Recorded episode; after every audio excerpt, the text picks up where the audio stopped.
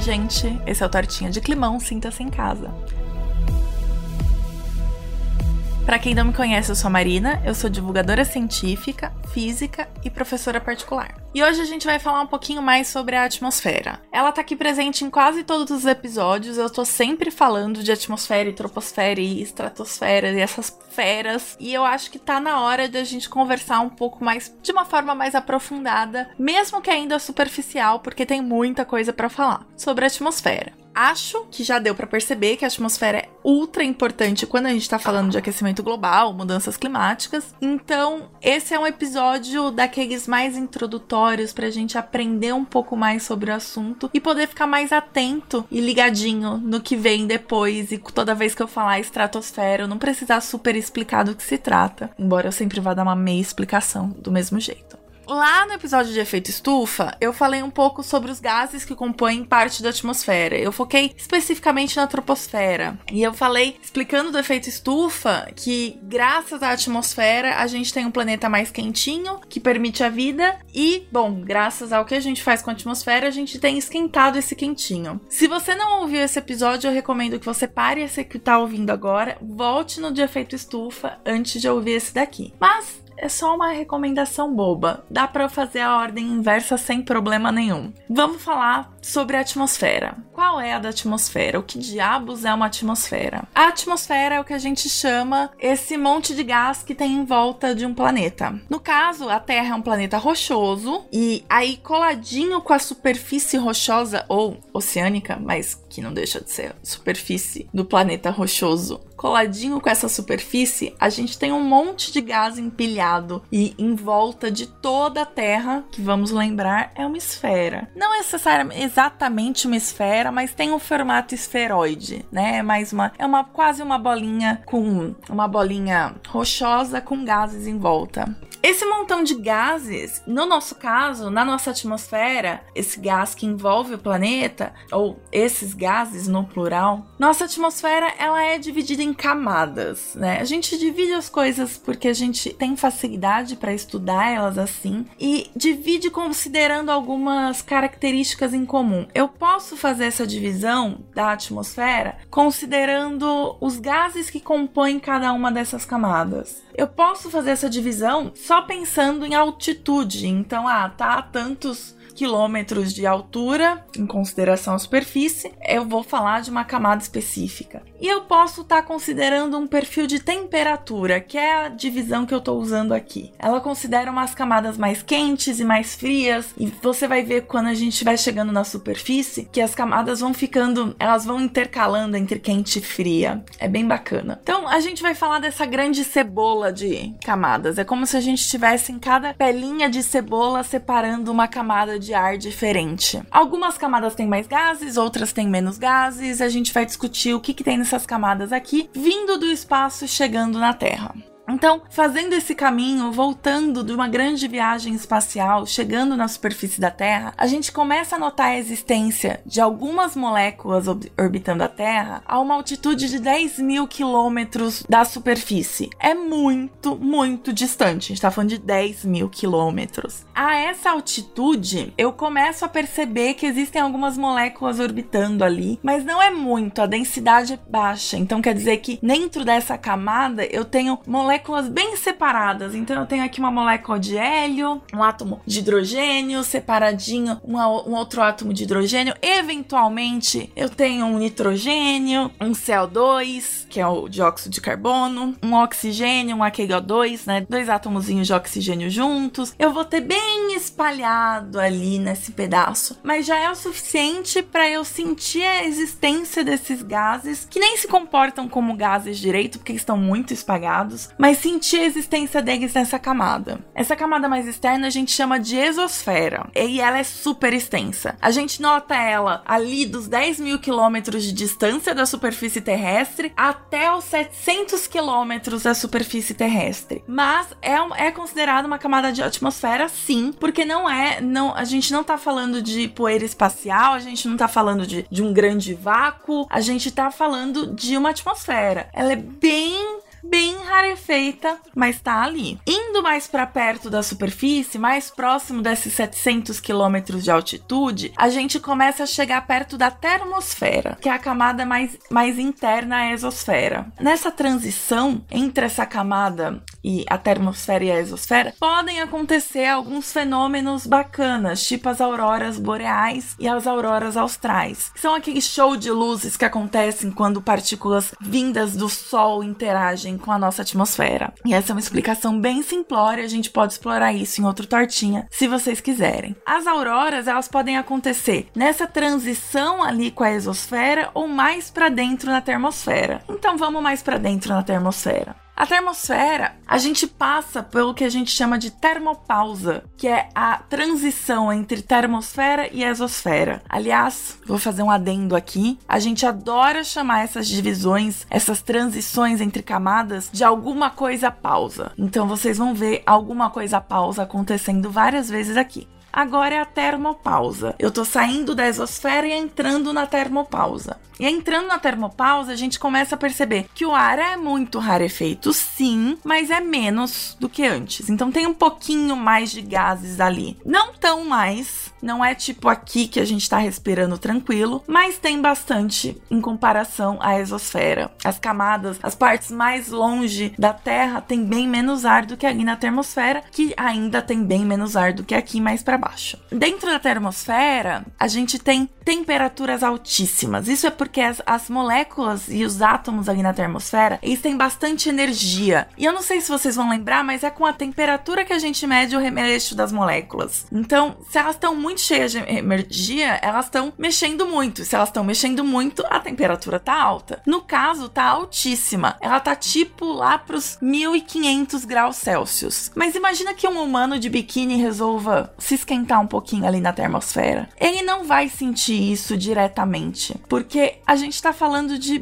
pouquíssimas moléculas andando por ali. Então essa transferência de calor direta pra gente não vai acontecer do mesmo jeito que aconteceria aqui em lugares mais densos, com mais ar. E, bom, não é nem um pouco esperto a gente mandar um ser humano de biquíni para camadas mais altas da atmosfera num ar muitíssimo rarefeito, né? Mas humanos de trajes espaciais acontecem aí na termosfera. É na termosfera que está a Estação Espacial Internacional. Ela está entre 330 e 410 quilômetros de altitude. E aí a gente vai indo mais para baixo e vai chegando na mesopausa, ali nos 80 quilômetros de altitude. A mesopausa é a separação entre a termosfera e a mesosfera. A mesosfera é a terceira camada de cima para baixo, vindo do espaço até a superfície, e a terceira camada de baixo para cima, da superfície até o espaço. Então ela é a camadinha do meio. É a mais fininha também dessas que a gente já falou. Ela tem lá seus 30 quilômetros de espessura, indo dos 80 quilômetros até os 50 quilômetros de altitude. E ela é uma camada muito, muito, muito fria. A gente ainda tá falando um ar rarefeito, mas lembrando, a gente já tem um pouquinho mais de ar do que tinha na termosfera. E esse ar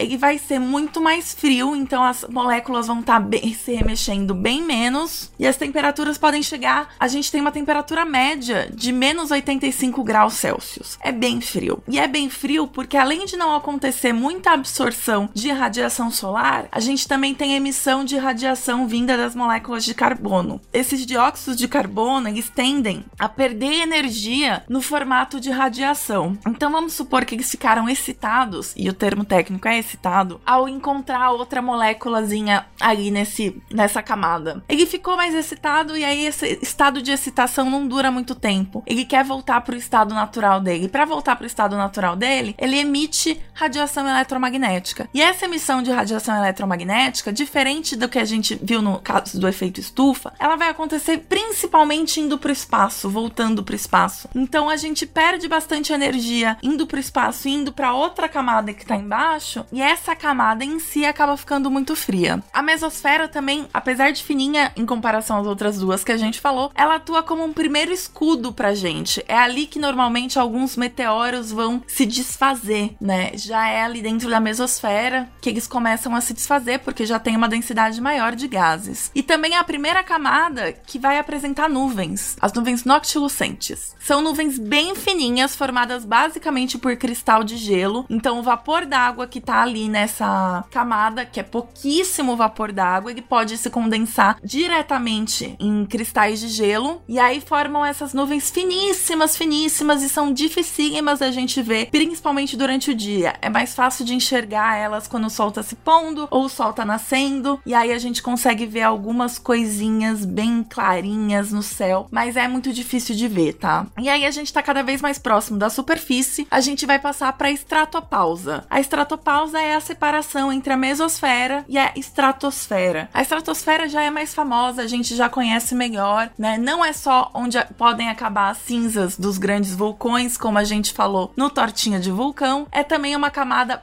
bastante conhecida por causa de uma famosíssima camada que tá ali na estratosfera, a camada de ozônio. Né? A camada de ozônio é uma espécie de proteção que a gente tem contra as radiações ultravioletas que vêm do Sol, porque a gente tem muito ozônio ali concentrado nessa camada e o ozônio interage com esse ultravioleta vindo do Sol, ele absorve esse ultravioleta e não deixa esse ultravioleta chegar na Terra. E a gente sabe que o ultravioleta tem algumas propriedades um pouquinho chatas. Ele pode fazer o que a gente chama de ionização de moléculas, que é expulsar um elétron que está ali orbitando um núcleo atômico. Isso pode acabar com algumas estruturas. Então imagina seu DNA sendo quebrado por causa do ultravioleta. É isso que acontece quando a gente tem queimadura solar, né? A gente pode ter esse tipo de reação ao ultravioleta e desenvolver algumas doenças um pouco piores, né? Então essa camada de ozônio ela é uma, um grande protetor solar que eu vou abordar num episódio só sobre isso e sobre o protocolo de Montreal, que foi o acordo que a gente fez para parar de emitir substâncias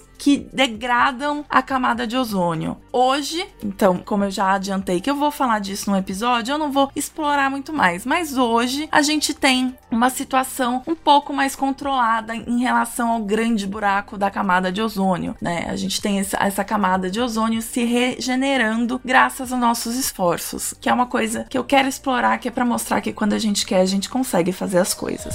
Música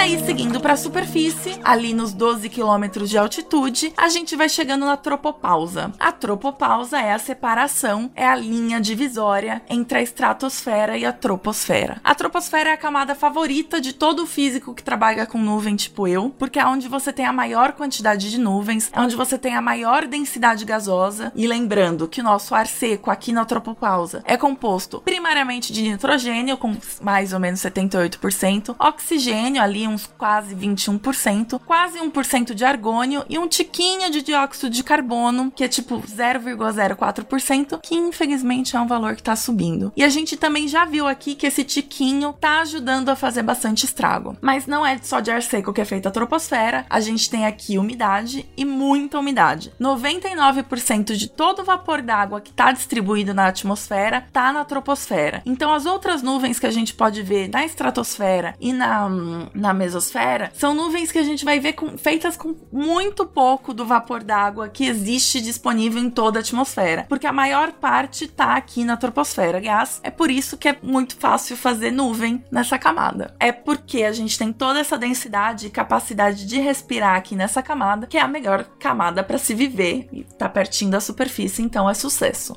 A maior parte dos fenômenos que a gente discutiu e vai discutir aqui acontecem nesse pedacinho da atmosfera, mas não é por isso que a gente deve ignorar todo o resto da atmosfera. A gente chegou a falar no episódio do Tortinha de Vulcão sobre o que acontece quando eu emito partículas na estratosfera. A gente tem que pesquisar e entender como funciona se eu jogar partículas na mesosfera, né? O que, que acontece se eu jogar partículas na termosfera? O que, que acontece se os nossos gases forem mudando de distribuição ao longo dessas nossas camadas? Então a gente precisa estar tá de olho em todas essas camadas porque alterações nelas podem impactar no clima de diferentes maneiras. E para terminar esse episódio, eu só vou contar uma coisinha legal sobre a troposfera, que é que ela tá aumentando. As medidas de altitudes que eu disse aqui, por exemplo, os 12 quilômetros, que é a linha divisória da troposfera para a estratosfera, que é onde está a tropopausa, é um valor médio. Essas alturas variam dependendo da latitude, dependendo da temperatura, depende de um monte de coisa, né? Mas esse valor médio de 12 quilômetros considera aí uma boa boa hum, aproximação para todo o globo. Só que acontece que mesmo considerando essas possíveis variações dada a latitude ou dada a temperatura, a gente tá notando um aumento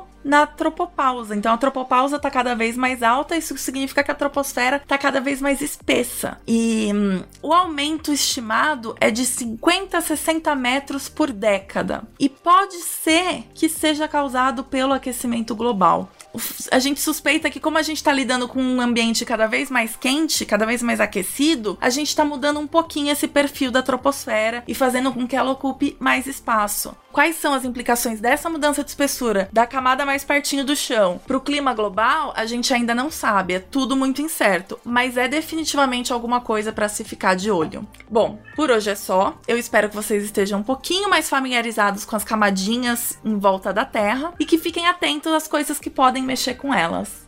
Esse episódio foi produzido por mim, Marina Monteiro. A edição é do sempre maravilhoso Thiago Miro. O podcast Tortinha de Climão é uma produção do Dragões de Garagem. E se quiser entrar em contato comigo, pode mandar e-mail para contato@tortinhadeclimão.com ou procurar no Twitter Tortinha Climão. Muito obrigada e até a próxima.